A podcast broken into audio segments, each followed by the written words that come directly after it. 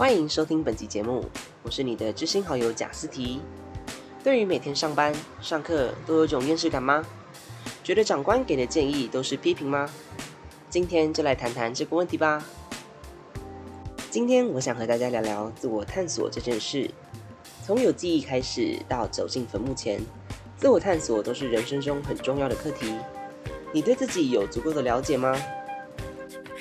首先，先请你问自己几个问题：现阶段的你学会了什么？对你的未来有什么样的价值？退休前的你，你认为你会是做什么样的职业？现在的你快乐吗？为什么？你对你的人生有规划吗？如果把人生每七年算一个门槛，你还有多少个七年呢？上面所提到的这些问题。都是对人生规划有很大的帮助。无论你是想帮助自己实现梦想，走进理想的殿堂，或是从事自己向往的工作，自我探索都能帮助自己很大的忙。现阶段的我是走设计教育美彩的科系，学习了很多关于设计的新知以及软体的运用，对我的帮助是提升了眼界。以往我在看一间名店如何经营时，常常只关注到了他们的贩售内容、人员服务或是环境的干净程度等等，却忽略了整体的一致性。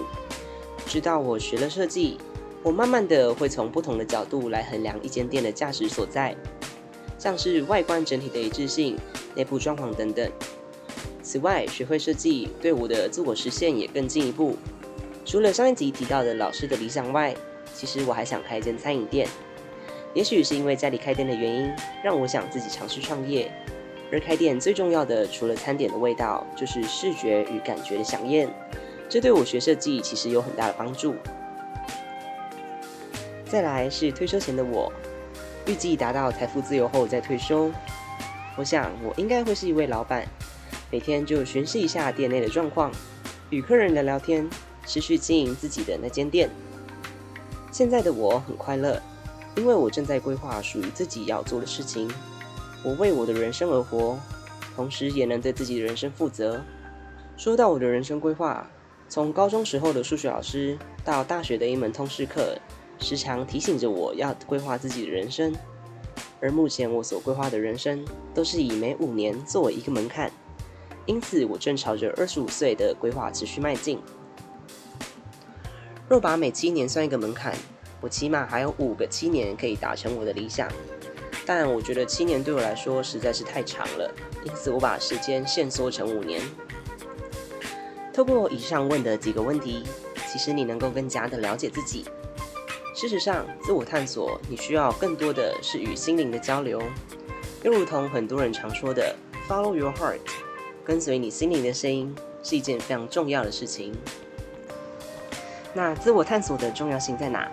你可以试想看看，今天你刚到一个新环境，长官需要你和其他人自我介绍时，你能说出你的价值在哪吗？又或是你工作到了年底，想要转换跑道时，你知道自己想要的方向是什么吗？最简单的，你把自己定位在什么方向？可能很多人会自我感觉良好，认为自己对自己了解的非常的彻底。事实上，你并不能向别人成功的推销自己。遇到了一些问题，你只能把自己回答的跟路人甲一样。你在学习的路上或上一份的工作中，有没有遇到什么样的问题？这是我们在面试时常被问到的问题之一。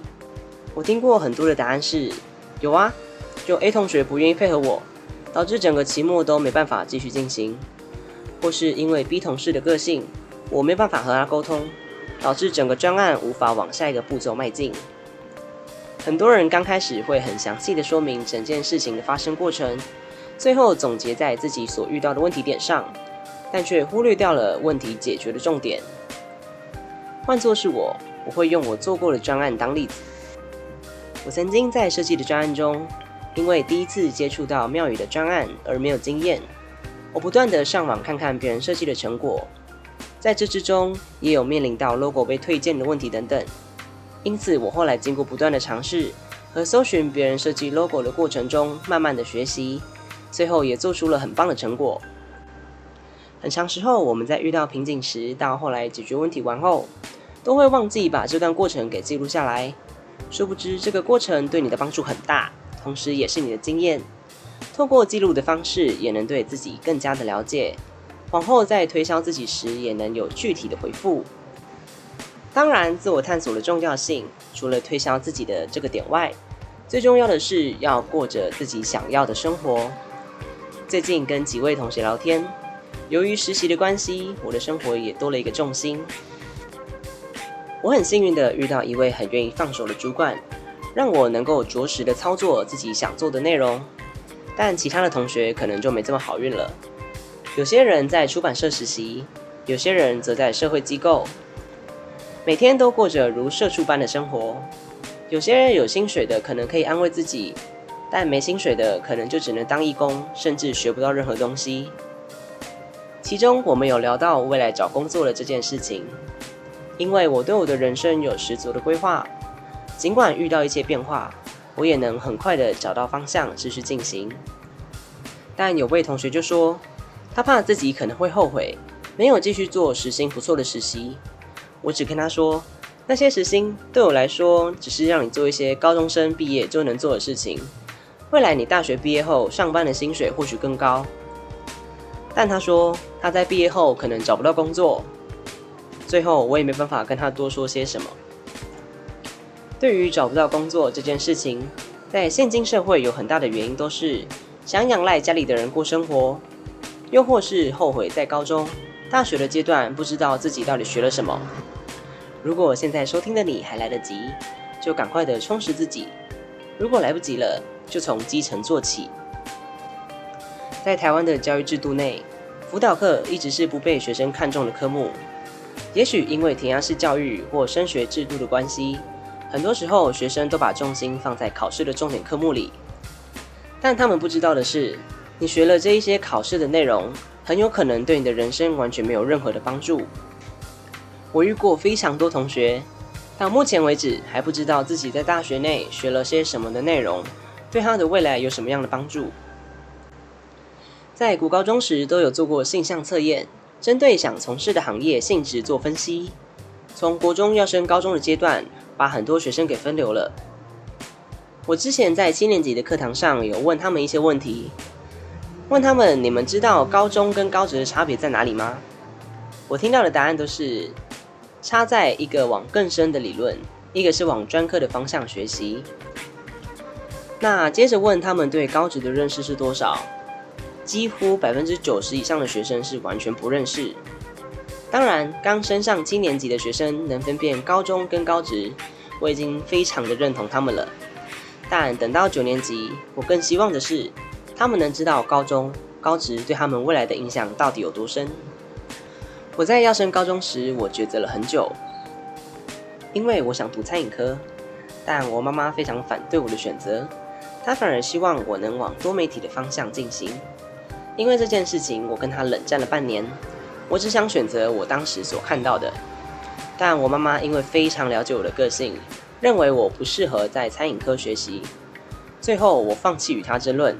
当时的我对高职的科系非常的不了解，因此最后的选择是往普通高中前进。但这件事情对后来要升大学的我影响非常的大。在高中阶段，如同国中一般，不断的针对学习重点科目努力。我并不是随便读读就能上前几志愿的人，而这样的生活让我感到非常的沮丧，也让我对老师的理想越来越远。直到学测考完要选大学科系时，我跟一般高中生的想法不太一样，因为我觉得我知道自己想要过着什么样的生活，没有上大学其实也没关系。但我跟很多老师聊天后，老师们还是鼓励我往大学看看。或许能学一些对未来有帮助的科系也不赖。很庆幸的，我听了老师的决定，才有机会往设计的方向持续发展。好啦，说了这么多，很谢谢你愿意听我分享我的故事。希望你能从现在开始，能慢慢的对自己开始了解并定位自己。那我们下周再见啦，拜。